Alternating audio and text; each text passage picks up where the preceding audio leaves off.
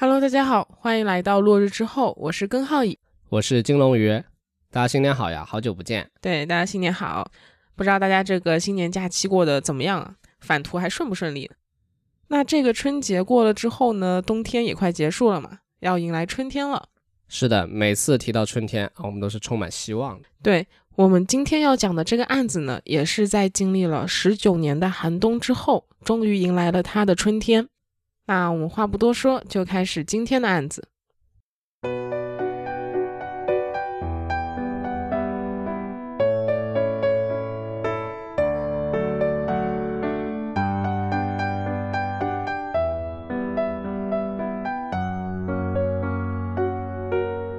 二零一六年一月二十九号，韩国首尔的天气已经很冷了，天空中飘着小雪。下午四点多。首尔中央地方法院的门口周围呢，站满了等候庭审结果的新闻媒体记者们。这个时候，一个身穿黑色羽绒服的老妇人，她叫李福珠，她脸色平静地从法院里走了出来。记者们一看到她，就瞬间围了上去。李福珠并没有因此被吓到，面对眼前好几部摄影摄像机时，神情也没有变得慌张。他这十几年来早就已经习惯了这一切。当记者询问到判决结果时，李福珠的语气有些颤抖。他说：“我会带着判决书去见重碧。”这句话就像天空中的雪花，缓慢地飘落在每一个人的耳边，带着所有人回到了十九年前首尔的春天。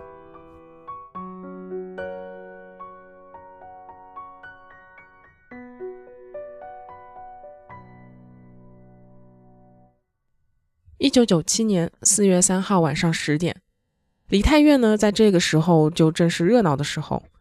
这里有不少的酒吧、夜店，还有各种小商铺，有卖衣服、卖饰品，还有各种异国的美食。所以年轻人呢，都喜欢来这里聚餐约会，时尚的地方。对，那大学生朴庆明呢，此时也和同学们在梨泰院的一家酒吧里蹦迪。蹦着蹦着呀，就感觉有点饿，于是就下楼想去汉堡王买个汉堡吃。他走到一楼的时候，发现不对劲啊！就怎么那么多人聚集在汉堡王门口？虽然说梨泰院在这个时间人多也是很正常的事情，但是在汉堡王门口就有点不正常了。对啊，就普通的一个快餐店而已。是啊，那他就想，哎，难道是有明星来了？于是啊，他就一头扎到了这个聚集着的人堆里，他往店里张望着。这个时候啊，他听见了耳边的人在讨论着什么杀人啊，血流一地呀。那朴庆明他就瞬间清醒了。他睁大了眼睛问那个人说：“莫拉姑，咱们庆明是不是印度留学生啊？怎么一股印度味儿啊？”啊，这个不重要啊。他那个人就回答道：“说我知道的也不是很清楚，就是听说啊，有个男学生在厕所里被人捅了好几刀，厕所里到处都是血，简直就是地狱。”那还没等朴庆明想要继续问下去的时候呢，就听见了警车和救护车的声音，接着。自己所在的人群呢，就被几个穿着警察制服的人啊给分散到了两边，当中呢空出了一条小道。救护人员抬着一个空的担架进入到了店内，警察随后就在店门口拉起了警戒线。那没过多久，刚刚进去的救护人员呢抬着担架出来了，担架上躺着一个人，但是大家看不见这个人的脸，因为这个人呢被蓝色的布遮盖得严严实实。啊，你想的没错，这个人呢已经身亡了。那肯定到处都是血。就救护人员呢，这个就是抬尸体的一个架势嘛。就在朴庆明被眼前景象吓到的时候，他的后背突然被人用力拍了一下。原来是他的朋友啊，见他一直没有回去，所以就下来看看他是不是遇到什么事情了。他朋友就问他说：“我的亲骨啊，怎么了？吃个汉堡这么久啊？怎么警车和救护车都来了呀？”朴庆明就说：“亲骨啊。”我本来想吃个汉堡，没想到吃到了个瓜，好像有人被杀了。朴庆明的朋友也是瞪大了眼睛。这个时候，一个警察从店里走了出来，他的身后还跟着一个女生。这个女生一身学生的模样，她低着头，眼神还有未消散的惊慌，双唇紧闭，脸上的泪痕清晰可见。她就一路跟着警察走到了警车前，坐上了警车。这个女生谁啊？身上这么干净，应该不是凶手吧？对，嗯，这个女生呢是死者的女朋友。那到了警局之后，她向刑警叙述了当晚发生的事情。晚上九点半左右，我和朋友们刚刚聚餐结束，给男朋友赵崇碧发了信息。之前我们约定好，在聚餐结束后呢，他会送我回家。等了一会儿，他就来了。因为他之前一直在图书馆里学习，没顾得上吃晚饭，所以我们就决定去附近的汉堡王吃点东西。到了店里之后，他说他想先去上厕所，让我先去点餐。这个时候我们就分开了。我点完之后就找了个位置先坐了下来。我记得当时等了很久，有十多分钟吧，都快十点了。我看他怎么还没有出来。这个时候，我突然听见从厕所传来了尖叫声。还听见有人喊杀人了，因为崇碧一直没有回来，我就有一股非常不好的预感。我就随着几个看热闹的人，还有汉堡王的店员一起来到了厕所门口。结果我就看到虫碧满身是血的倒在了厕所的角落，厕所墙上都是血，我整个人都懵掉了。这也太突然了吧？对，就前一秒，男朋友还活生生在自己眼前，下一秒就。已经不成人样了，可以说是。那警方听完他的口供之后呢，除了知道死者是赵崇碧之外，好像也没有别的特别多的线索了。这个时候呢，尸检报告也出来了，死者赵崇碧的右脖子被刺了三刀，左脖子被刺了四刀，右胸被刺了两刀，刀口不是很大，但是刀刀致命。最后，赵崇碧是因为颈部大动脉破裂导致失血过多，当场死亡的。那凶手的杀人手法可以说是非常的凶狠，而且冷漠了。对，还砍了这么多刀。对，难道是什么仇人吗？嗯，警方也是这么想的。他就询问赵崇碧的女友嘛。那赵崇碧的女友就说啊，他这个人平时性格很温和，也很善良。虽然朋友不是很多，但是绝对是不会和人结怨的。就在警方询问女友的时候，赵崇碧的父母在大女儿的陪同下来到了警局。他的父母完全无法接受这样的事实，白发人送黑发人。那过了很久，他们才稍微平复了一下心情，接受了刑警的询问。赵崇碧的父母说呀，赵崇碧才刚刚满二十二岁，正在弘一大学读书。弘一大学呢，可以说是韩国很好的一个学校了，尤其是在艺术和设计领域的地位是非常拔尖的。赵崇碧呢，是家里最小的孩子，但从小到大都特别的懂事。因为家里条件不好，就只能靠父亲做高速巴士司机的微薄薪水生活，所以他从小就很努力的学习，几乎每次都是拿第一、第二名。拿到了奖学金呢，他就可以为家里减轻负担，然后奖金多的时候还可以补贴家用。这是一个不错的孩子。啊是赵崇碧的妈妈说，赵崇碧从小到大就没有和人打过架，甚至连吵架都没有，是个性格非常温和、非常温柔的孩子。那考上大学后的赵崇碧呢，还和父母说，等他毕业之后可以找到个好工作，就可以让父母过上好日子了。可是他的父母呢，就再也等不到这一天了。唉，就可以说是全家的希望嗯没有了。关键太突然了，这种死于非命，真的让人对就是接受无妄之灾嘛。对。那话说回来，与此同时，在案发现场进行侦查的刑警们，在搜查工作上呢，也遇到了阻碍。因为啊，在警方来之前，案发现场已经被汉堡王的店员给破坏了啊？怎么回事？就你也知道，颈动脉的出血量是非常大的。当时厕所的墙上、地上、洗手池还有隔间的门上都是血。店员看到这个景象，不知道是出于什么原因，居然立马对现场进行了打扫清理。是为了怕影响营业吗？就算是这个想法，我也觉得非常的不可思议。都已经闹出人命了，他们怎么还会？确实有点离谱了。那就算不是出于这个原因，啊，如果是我，我真的无法想象看到这么一个场景，我腿都吓软了，还有什么心情去清理啊？就不过好在啊，他们清理到一半的时候，被热心群众给阻止了，说啊，他们这是破坏现场，不要再清理了。这几个真是卧龙凤雏呀！是啊。那警方到达现场之后呢，发现除了受害者周围的血迹，呃，其他地方可以说是擦得干干净净，瓷砖都亮蹭蹭反光，你知道吗？这几个人这么冷漠的吗？只能说他们心理素质极强啊。所以警方最后在现场也只搜集到了一部分的证据，拍了少量的照片。那除了这个阻碍之外呢，警方在其他方向上的调查也不顺利。首先，在那个年代。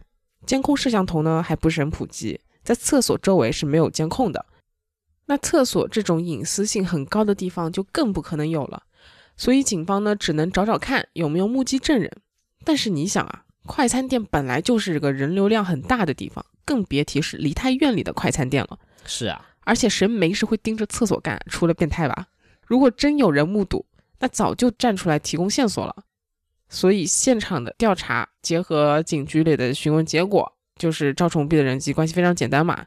那警方的侦查就一下子陷入了僵局。不过很快，案件的侦查在第二天就迎来了转机。在四月四号的上午，驻韩美军陆军刑事调查局（简称 CID） 收到了一个匿名举报电话。电话里的人说，他昨天在梨泰院汉堡王楼上的一家夜店里和朋友一起玩，其中有一个人叫做亚瑟·帕特森。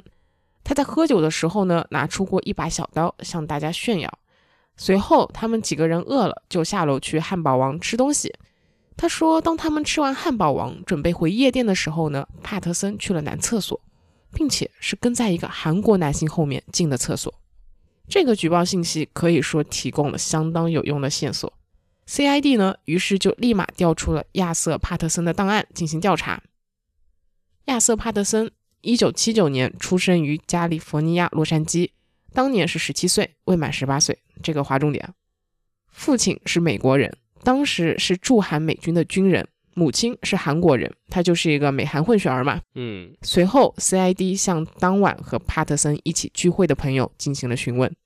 根据他们的描述，帕特森当晚确实有举报电话中提到的行为，并且他平时的性格十分暴躁，有暴力倾向。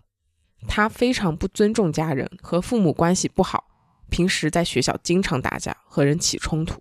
最重要的一点就是他有随身携带小刀的习惯。这些信息呢，让帕特森的嫌疑越来越重。不过经过调查，帕特森和赵崇碧之前呢是没有任何交集的。如果是帕特森杀的话，那他又是出于什么动机呢？CID 就决定先把帕特森给带回来进行一些讯问。那他们前往了帕特森所在的高中，但到了之后才得知，帕特森因为殴打朋友，早已经在两个月前就被无限期停学了。于是 CID 呢便前往了当时美军驻韩的一个基地，叫做龙山基地。在那里，他们找到了帕特森，并且在基地内的第八军营排水口处找到了那把。帕特森随身携带的小刀，刀上有血迹，以及帕特森交给朋友处理的沾满血的衣服。那后面经过化验，刀上的血呢是赵崇碧的，衣服上的血呢也是属于赵崇碧的。除了这两个铁证以及帕特森他有主观销毁证据的行为以外，警方在询问他的时候呢，发现了一点异常，那就是他们发现，在帕特森左手手掌虎口上有美国黑帮的纹身。后面经过调查。这个纹身属于一个美国拉美裔黑帮，而赵崇碧被残忍杀害的手段呢，也符合这个帮派成员会使用的手段。哎，他现在是在韩国上学，他怎么加入的拉美裔黑帮呢？是这样的，其实他从小呢是生活在美国的，他在很小的时候就加入了这个黑帮，并且他在十六岁就因为犯事被加州少年拘留中心关押了十六个月。那现在所有的证据呢都指向了帕特森。他就是杀害赵崇碧的凶手。当警方问他为什么杀人时呢，他就是不承认自己杀人嘛。那 CID 这边呢，已经搜集到了足够多的证据，认定帕特森是有罪的。再加上受害者是韩国人，所以根据 SOFA 协议，CID 呢在四月五号决定把帕特森移交给韩国警方处理。其实这个案子到这里应该就结束了嘛，韩国警方只要做出相应处理就好了。那后面发生了什么，会让这个案子经历十九年才尘埃落定呢？那后来是发生了什么波折吗？对，因为有一个人的出现，让这个案件变得扑朔迷离起来。首先是因为帕特森一直不认罪嘛，然后在他的口供中呢，就出现了这么一个人，他说这个人才是真正的凶手。那这个人是谁呢？他叫做爱德华里，和帕特森是同龄，是一个韩裔美国人，父母呢都是韩国人，呃，家庭比较富裕。案发当晚，这个爱德华里啊和帕特森一起在汉堡王。韩国警方听帕特森这么说，就准备去核实下嘛。不过这个时候，一个出乎大家意料的人来到了警察局，不会就是爱德华？对，就是他本人。他在父亲的陪同下来自首了。啊？难道真的是爱德华杀的吗？你以为爱德华是来承认自己杀人的吗？其实并不是，是这样的。当时李泰院这个杀人案呢，是震惊韩国社会的嘛，各大媒体都在密切的追踪报道。爱德华的爸爸在案发两天后看见了新闻报道说帕特森是凶手，就想起来这个人不是和自己儿子平时经常有来往的吗？就啊追问爱德华说发生了什么事情啊，和他有没有关系啊？那在这个血脉压制下，爱德华就承认了自己当晚和帕特森确实在一起，而且他就在案发现场。啊，爱德华爸爸和你一样啊，吓坏了，就带着爱德华一起来到了警察局，想说可以提供些什么线索。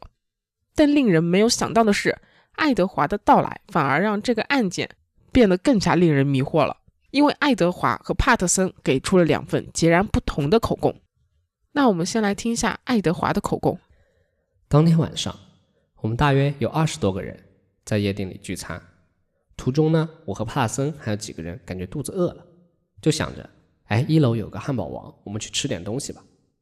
那在吃东西的时候呢，帕特森拿出了他随身携带的那把小刀，就跟大家说：“你看我牛吧，我有刀，我可以随便杀人，我想捅谁就捅谁。”但大家呢就没有表现出很大的兴趣，就觉得他是不是在装逼呀、那吃完东西之后，帕特森就叫住我说：“哎，我们一起去个厕所吧，给你看个好东西。”因为当时呢，我手上其实不太干净嘛，刚刚吃了薯条和汉堡，正好也想洗洗手，所以呢，就跟他一起去了厕所。到了厕所之后，我在洗手台洗手，谁知道呢？我洗到一半的时候，我就看到帕特森突然拿刀对着旁边一个正在尿尿的兄弟一顿乱刺，那个人的血都溅到我身上了。帕特森刺完那个人，马上就出去了。我当时特别害怕，整个人都愣住了。我都不记得他对这个人刺了几刀，一切发生的都特别快，大概就十秒钟的时间。我在帕特森离开之后呢，也立马冲出了厕所，回到了夜店，和朋友换上了衣服，然后就去了女朋友家，很晚很晚才回家。那我们再来听一下帕特森的口供。那天晚上啊，我们几个人在汉堡王吃东西，我当时呢就拿我的刀，我随身会带刀嘛，大家都知道，我拿出这个刀来切汉堡。这个时候呢，爱德华一把就抢走了我的刀，说：“走，去厕所，有好东西给我看。”我说：“干嘛呀？啊，有什么东西？是不是刚刚我们在楼上吸毒吸得不够嗨？他现在想找个地方跟我吸。”我说：“行，那我就跟他一起去。”到了厕所之后呢，我就看见有个人背对着我们在那里尿尿。这个时候，爱德华突然发疯了一样，直接拿刀朝那个人刺了过去。他先在那个人的右边脖子上刺了三刀，那个人转身过来呢，爱德华又在他的胸口刺两刀，最后在左边的脖子上又刺了四刀。这过程非常快，大概就七八秒。因为我当时站在洗手台旁边，离被刺的人非常近，那个人还抓住了我，所以身上被溅了非常多的血。刺完人之后，爱德华就离开了厕所。我当时也想直接离开，但因为那把刀是我的，所以我觉得如果这把刀还留在现场会对我不利，我就带着那把刀离开了。我回到了夜店之后，我在夜店的厕所里洗了脸和头发，把沾满了血的衣服交给了朋友处理，并换上了朋友的衬衫，和朋友一起回到了龙山基地。最后，我因为害怕，就把那把刀扔到了下水道里面。后面几天我都一直待在龙山基地，没有出去过。听完这两份口供，可以确定的是呢，这两个人之前都不认识赵崇碧，杀人是临时起意的。还有就是两个人当时的心理状态是完全不一样的。爱德华是很慌乱，案发细节都记不清了，而帕特森呢，则是记得很清楚，包括爱德华在什么位置分别刺了几刀。这有点很反常哎。对，就其实我们大多数人看来就很反常嘛。当有人在自己眼前这么近距离杀人的时候，作为普通人应该是非常慌乱的。而且他还是个青少年，还没成年。对，那根据他们这两个人的口供，可以确定的是，案件发生的过程呢是在十秒以内的，这是一个非常短的时间。帕特森居然能那么冷静地记住所有细节。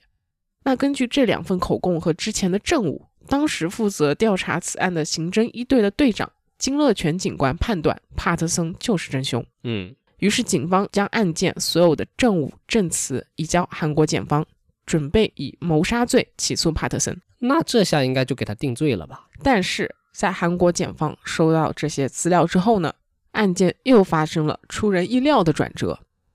当时负责该案的检察官朴在武看了资料之后，提出了完全相反的观点。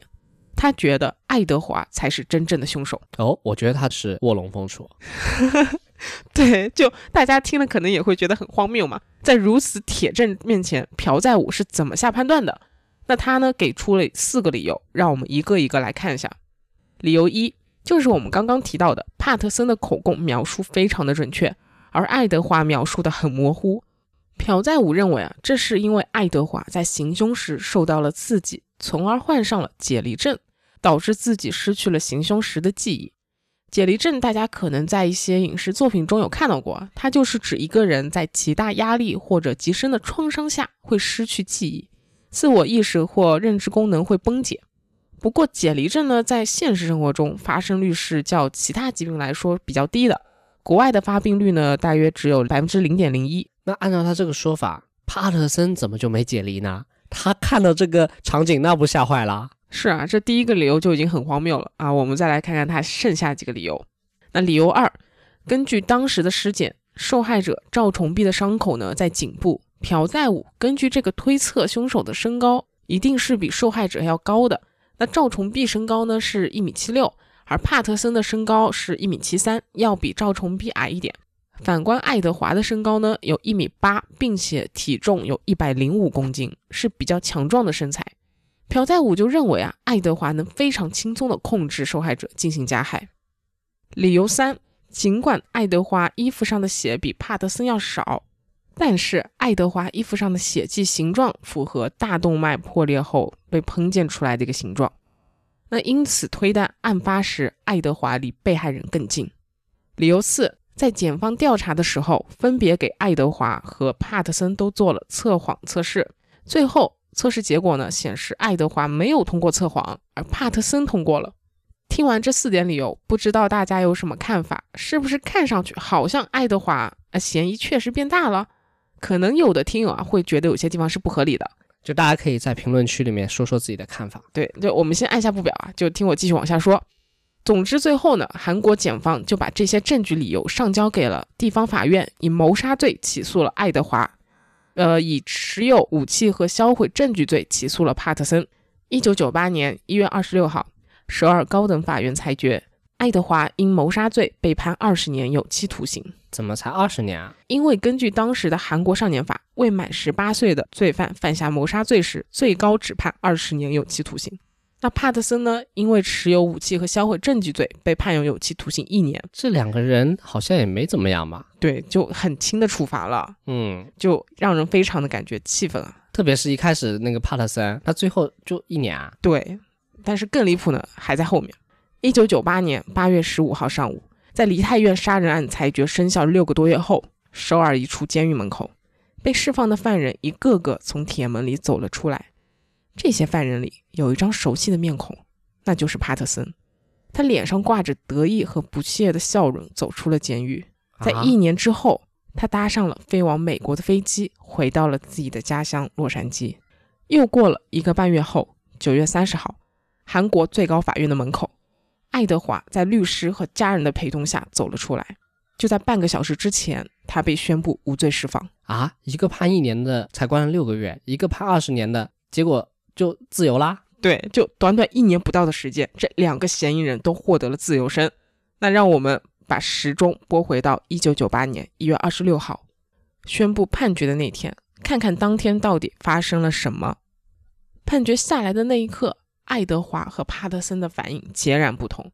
爱德华非常不服气，他认定自己没有杀人。帕特森呢，就表示认罪了。于是爱德华上诉到韩国最高法院。韩国最高法院受理这个上诉之后呢，发现韩国检方提供的资料和证据不足以给爱德华定罪，并将案件发回首尔高等法院进行重审。那在这次重审中呢，韩国检方找不到任何新证据进一步证明爱德华犯罪，并且检察官朴在武之前提出的四个理由呢，都被一一给推翻了。让我们看一下是怎么被推翻的。首先，关于朴在武认为爱德华患有解离症，所以口供模糊不清。京畿大学犯罪心理学教授李秀珍表示，一般情况下，受害者或者目击者的记忆在某些情况下可能不准确的，他们可能会患有解离症，但是没有任何一个研究或者案件中找到凶手犯罪者会患有解离症的案例。李秀珍教授表示，检察官可能是在哪里道听途说了解到了解离症，然后拿来利用帮助帕特森犯案。第二个就是关于凶手和受害者的身高关系，在这一点上，首尔高等法院忽视了一个情况。那就是案件发生时，受害者呢是在小便。一般男性在尿尿时，双腿是分开站的。对的。那并且背部呢也不会挺得很直吧？是的。那赵崇碧和帕特森的身高只差三厘米，在赵崇碧如厕时，他的身高完全可能和帕特森变得差不多。另外，淑珍女子大学社会心理学教授朴智善也表示，这个案子中的行凶手段是比较符合体型较小的犯罪分子。在面对和自己差不多的对象时，会因为害怕对方反击的一种恐惧心理而使用的手段，强行制服嘛，就很狠，对吧？对，很狠，准狠。那第三点就是爱德华身上的血迹问题，这点真的很荒谬啊！怎么都是衣服上沾染到更多血迹的帕特森更有嫌疑。爱德华身上的血迹虽然是喷溅造成的，但是只有在他的右肩处和鞋子上沾染到了。而帕特森几乎是全身都沾染到，这只能证明爱德华就在杀人现场，不能证明他就是杀人那个。是啊，那最后一点，关于爱德华没有通过那个测谎测试嘛？这个呢是最大的一个争议点，因为当时在九十年代，测谎仪技术呢其实没有很完善的，所以并不是那么可靠。它的误差呢可以达到百分之三十，并且还有一点很关键。那就是爱德华，他作为一个从小生活在美国的韩裔美国人，他的韩语其实不是很好。在被审问和进行测谎时，他申请想要一名翻译人员给自己进行翻译，但是遭到了检察官朴在武的拒绝。不仅如此，朴在武还给韩语流利、可以进行正常沟通的帕特森安排了翻译人员。所以，帕特森和爱德华其实是在完全不同条件下进行的测谎。这也使得测谎结果变得更加不可靠。这个朴宰武是不是收了帕特森他们家里的人钱啊？我感觉可能是因为他看帕特森是美军家属吧。哦，迫于美军的淫威是吧？我也不知道美军有没有对他施淫威，可能他自己想舔了，说不定是吧？对。那这里值得一提的是，爱德华和赵崇碧的姐姐都指出，检察官朴在武在对他们进行审讯的时候是喝醉酒的状态。这么离谱吗？甚至还有过胡言乱语的情况。那当爱德华对朴在武的这个状态表达不满的时候，朴在武就直接开口大骂，并且还边骂边对他扔文件。那这个情况实在是太离谱了，洗吧哟，就感觉只有在韩剧里才会看到这种桥段。那根据以上说的那些推翻了没有证据，爱德华就在一九九八年九月三十号被宣判无罪，并且当庭释放了。那帕特森这边是什么情况呢？帕特森当时是服从判决，并且进行了服刑，但是在他服刑了仅仅半年多之后，就因为光复节的到来，在八月十五号这天被特赦了。有的听友可能会好奇韩国的光复节是什么，那我就稍微说一下，光复节它是一个韩国的节日，它的意义呢是为了纪念一九四五年韩国从日本的殖民统治下独立。在这一天，除了全民放假庆祝啊，总统发表讲话以外呢。还会有个特殊的活动，那就是韩国政府会在某些特殊的年份实行特赦，赦免一些轻罪初犯的服刑人员，大赦天下了。对，那并且为了国家经济呢，还会赦免一些金融巨头，比如在二零二一年特赦了三星集团的掌门人李在镕。哦，那帕特森呢，就是赶上了这次光复节的特赦。赵崇碧的家人在爱德华被当庭释放的时候呢，已经是非常的气愤和崩溃了。那在当得知帕特森仅仅服刑半年多后就被释放啊，那就是更是气炸了。尤其是他们一直认定帕特森才是真正的凶手。这个案子呢，因此引起了 SBS 我想知道这一档节目的制作人的注意，他就去采访了赵崇碧的母亲，鼓励他一定要坚持上诉。这期节目呢，在一九九八年十一月一号首次播出，因为是深夜档的关系，所以还没有引起很多的关注。在节目播出的八天后，赵崇碧的家人正式以谋杀罪向首尔地方检察厅起诉了帕特森，并且要求重新调查。爱德华他们也是想起诉的，但是由于一事不在的原则，也就是说，当判决生效之后，一个人他是不能以同样的罪名再次被起诉的，所以他们就只能放弃起诉爱德华。嗯，过了四个月后，检察厅依旧没有任何消息。赵崇碧的母亲打电话过去，那边呢也只是让他继续等待。就在这个时候，我想知道这档节目呢又重新播放了赵崇碧这个案子，而且这次节目时间还提前了。那这次节目播出呢，就引起了比第一次要热烈的反响，因为其实还有很多人是不知道这个案子的，或者有的人已经开始淡忘这个案子了。毕竟距离案发已经过去快两年时间了，公众的记忆是很短的，所以这次节目的播出瞬间就把这个案子又拉回到了公众的视野中。尤其是当时韩国一直是看美国眼色行事，唯唯诺诺，韩国民众对这个情况呢也是积怨已久了。赵崇碧的这个案子好像让大家找到了出口，社会舆论呢就越来越激烈。韩国检方顶不住压力啊，并且之前推翻爱德华是凶手的证据，恰恰证明了帕特森的嫌疑是并没有消除的。对呀、总要有一个凶手，对吧？对，所以最后在一九九九年五月二十三号，韩国检方决定延长对帕特森限制出境的申请令，准备重新调查帕特森。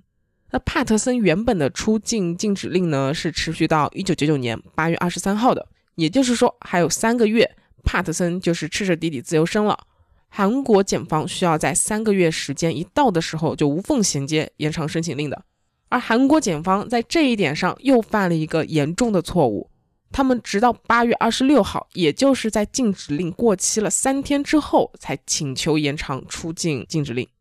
没有人知道他们为什么会这么做，他们自己给出的理由是忘记了，当然，不然他还说我故意的。也是故意的，还是不小心的？不小心的。嗯，而帕特森当然在禁止令解除的当天就马不停蹄地逃回了美国。很可笑的是啊，当记者在之前询问韩国警方有没有追踪帕特森出狱后的行踪的时候，负责申请禁止令的李检察官表示自己不清楚，不知道不知道，对老师没教。在帕特森逃离韩国之后，记者又采访到他，问他对于这件事，呃是怎么看的时候，他突然自爆了，说自己其实早就知道了，摊牌了，不装了，承认自己之前采访中是撒了谎的。或许他可能是觉得自己瞒不下去了，所以就说出来了。或许是，反正人已经跑回美国了，你们能怎么样？对，也不能把他怎么样了嘛。那韩国检方犯的这个错误，无疑是非常愚蠢的。帕特森这么一逃，很有可能就永远抓不住他了。这故意的，又是舔是吧？哎，嗯，很难受。就面对如此绝望的境地，赵崇碧的家人是没有放弃上诉的。他们在接下来的几年都坚持要韩国检方，呃，让他们去抓帕特森，并且要求重新调查。但是韩国检方对他们的那个要求是视而不见的，一直拖，一直拖。赵崇碧的家人没有办法，只能走上街头，把这个事件告诉更多的人。赵崇碧的母亲带着请愿书走遍了全国各地，去征集签名，在每个热闹的街头、集会所都能看见赵崇碧母亲的身影。因为赵崇碧母亲的年纪也大了，她当时已经有七十岁了，全国各地的跑是非常消耗体力的。到了后期，他的脚都已经走肿了。但是比起身体上的痛苦，精神上的痛苦更大，因为大多数的路人在看到他递过来的请愿书的时候，都不愿意看一眼，并且用一种非常冷漠的眼神看他。就这样，赵崇碧的母亲，她要每天忍着精神痛苦和脚肿，在热闹的街头徘徊。她的这个身影和街上快乐的人群形成了鲜明的对比。那他这个行动呢，也是引起了一些律师、政客、影视制作人的关注。各界人士呢都在尽力的给予一些援助。在两千年的时候，韩国洪基善导演看到了 SBS 那档《我想知道》播出的赵崇碧案子之后，他找到了赵崇碧的母亲。洪基善导演拍的电影呢，他都是带有一些政治色彩的，而他拍电影的初衷是为了揭示社会上的不公平，为了人权而斗争。他知道电影很难改变现实，但他一生都在用电影和现实做斗争。当他得知梨泰院这起杀人案以及赵崇碧家人的遭遇后呢，表现得非常气愤。他建议赵崇碧的母亲让他把这件事拍成电影，让更多人知道。那赵崇碧的母亲呢，起初是很犹豫的，因为身边有很多声音跟他说，拍了也没有用，没有人会去看，没有人会关心，你只是在浪费钱和精力。但最后，在家人和导演的支持下，他决定还是拍下这部电影。他说他已经没有什么可以失去了，为什么不尝试一下呢？是啊，就这样，在二零零九年九月九号，洪基善导演执导的《李泰院杀人事件》呢，在全国上映。电影上映没几天，就引起了民众的热烈讨论。大家都慢慢想起来，在十二年前还有这样一起案件，以及这个案件之后居然是如此发展。尤其是两千年开始，因为发生的一些事情，韩国民众对驻韩美军的态度越来越不满。在两千零二年的时候，一辆美军军车在训练演习后呢，回军营的路上意外撞死了两名韩国女孩。根据我们之前提到那个 SOFA 协议，美国军事法庭先对两名涉案美军人员进行审判，最后审判结果呢，美方认为这是一起意外事故，并不是故意犯罪，所以以疏忽杀人为由，将两名美军给无罪释放了。美国军方也只是支付了民事赔偿金就结案了。这个案件像是埋在所有韩国民众心里的种子，直到梨泰院杀人事件上映之后，一下子爆发了出来。韩国各大媒体又开始关注到这个案件，他们开始对相关人员进行采访。当韩国检方被问及在帕特森逃回美国之后有没有采取行动的时候，他们说他们一直找不到帕特森在美国的行踪。但其实 SBS 内档《我想知道》节目组的制作人在电影上映后不久就去到了美国，通过一名私家侦探找到了帕特森，并且还对帕特森进行了采访。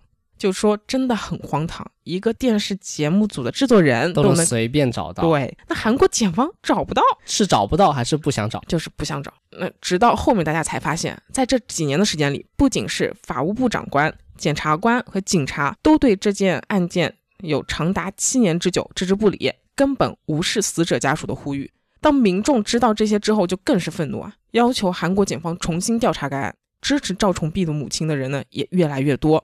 于是，韩国警方在舆论的压力下，开始重新调查起这个案件。不会又是那个什么朴载武来吧？啊，令人开心的是啊，朴载武在一九九八年就辞去了检察官的职务，所以韩国检方重新派了一名检察官来那个调查这个案件。当这个检察官看完所有证据和供词之后，他发现了一个非常重要的信息：他看到案发现场的洗手池的右侧和洗手池右侧墙壁上都沾满了血迹。这一点。与帕特森的证词存在矛盾，让我们回顾一下帕特森这句证词。因为我当时站在洗手台旁边，离被刺的人非常近，那个人还抓住了我，所以身上被溅了非常多的血。细心的听友是不是已经发现，如果真如帕特森所说，他站在洗手池的旁边，那洗手池边上就不应该有这么多的血迹，就应该有遮挡物。对，很明显他撒谎了。而且他都能清楚的记得被害人被刺了几刀，没理由记错自己当时站在哪儿吧？对，其实这个漏洞呢是非常显而易见的，但当时韩国检方的疏忽就完全没有发现。于是，在有了这个新发现的证据后呢，二零零九年十二月十五号，首尔中央地方检察厅外务部向法务部提出了引渡帕特森的请求。法务部当天也表示，他们计划很快会向美国政府提出这个请求。别计划了，赶紧的吧。对啊，就听上去又要拖了。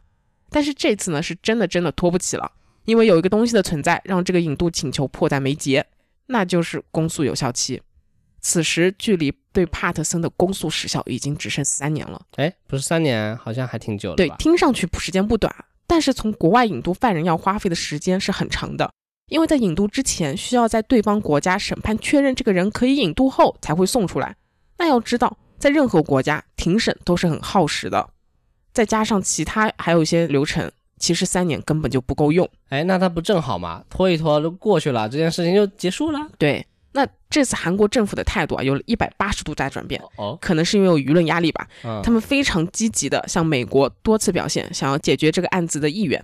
啊，还和美国拉扯周旋，用了不少外交技巧。那最后，在二零一一年十月十日，美国洛杉矶警方逮捕了帕特森。